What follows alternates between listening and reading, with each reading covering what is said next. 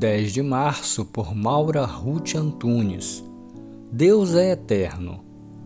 Antes que os montes nascessem ou que tu formasses a terra e o mundo, mesmo de eternidade a eternidade, tu és Deus.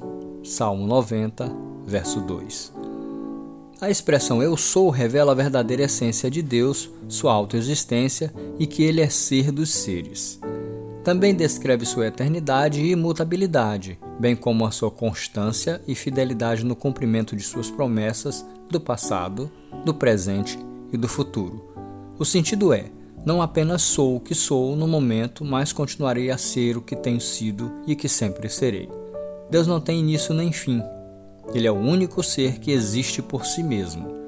Ele existiu antes do tempo e da criação.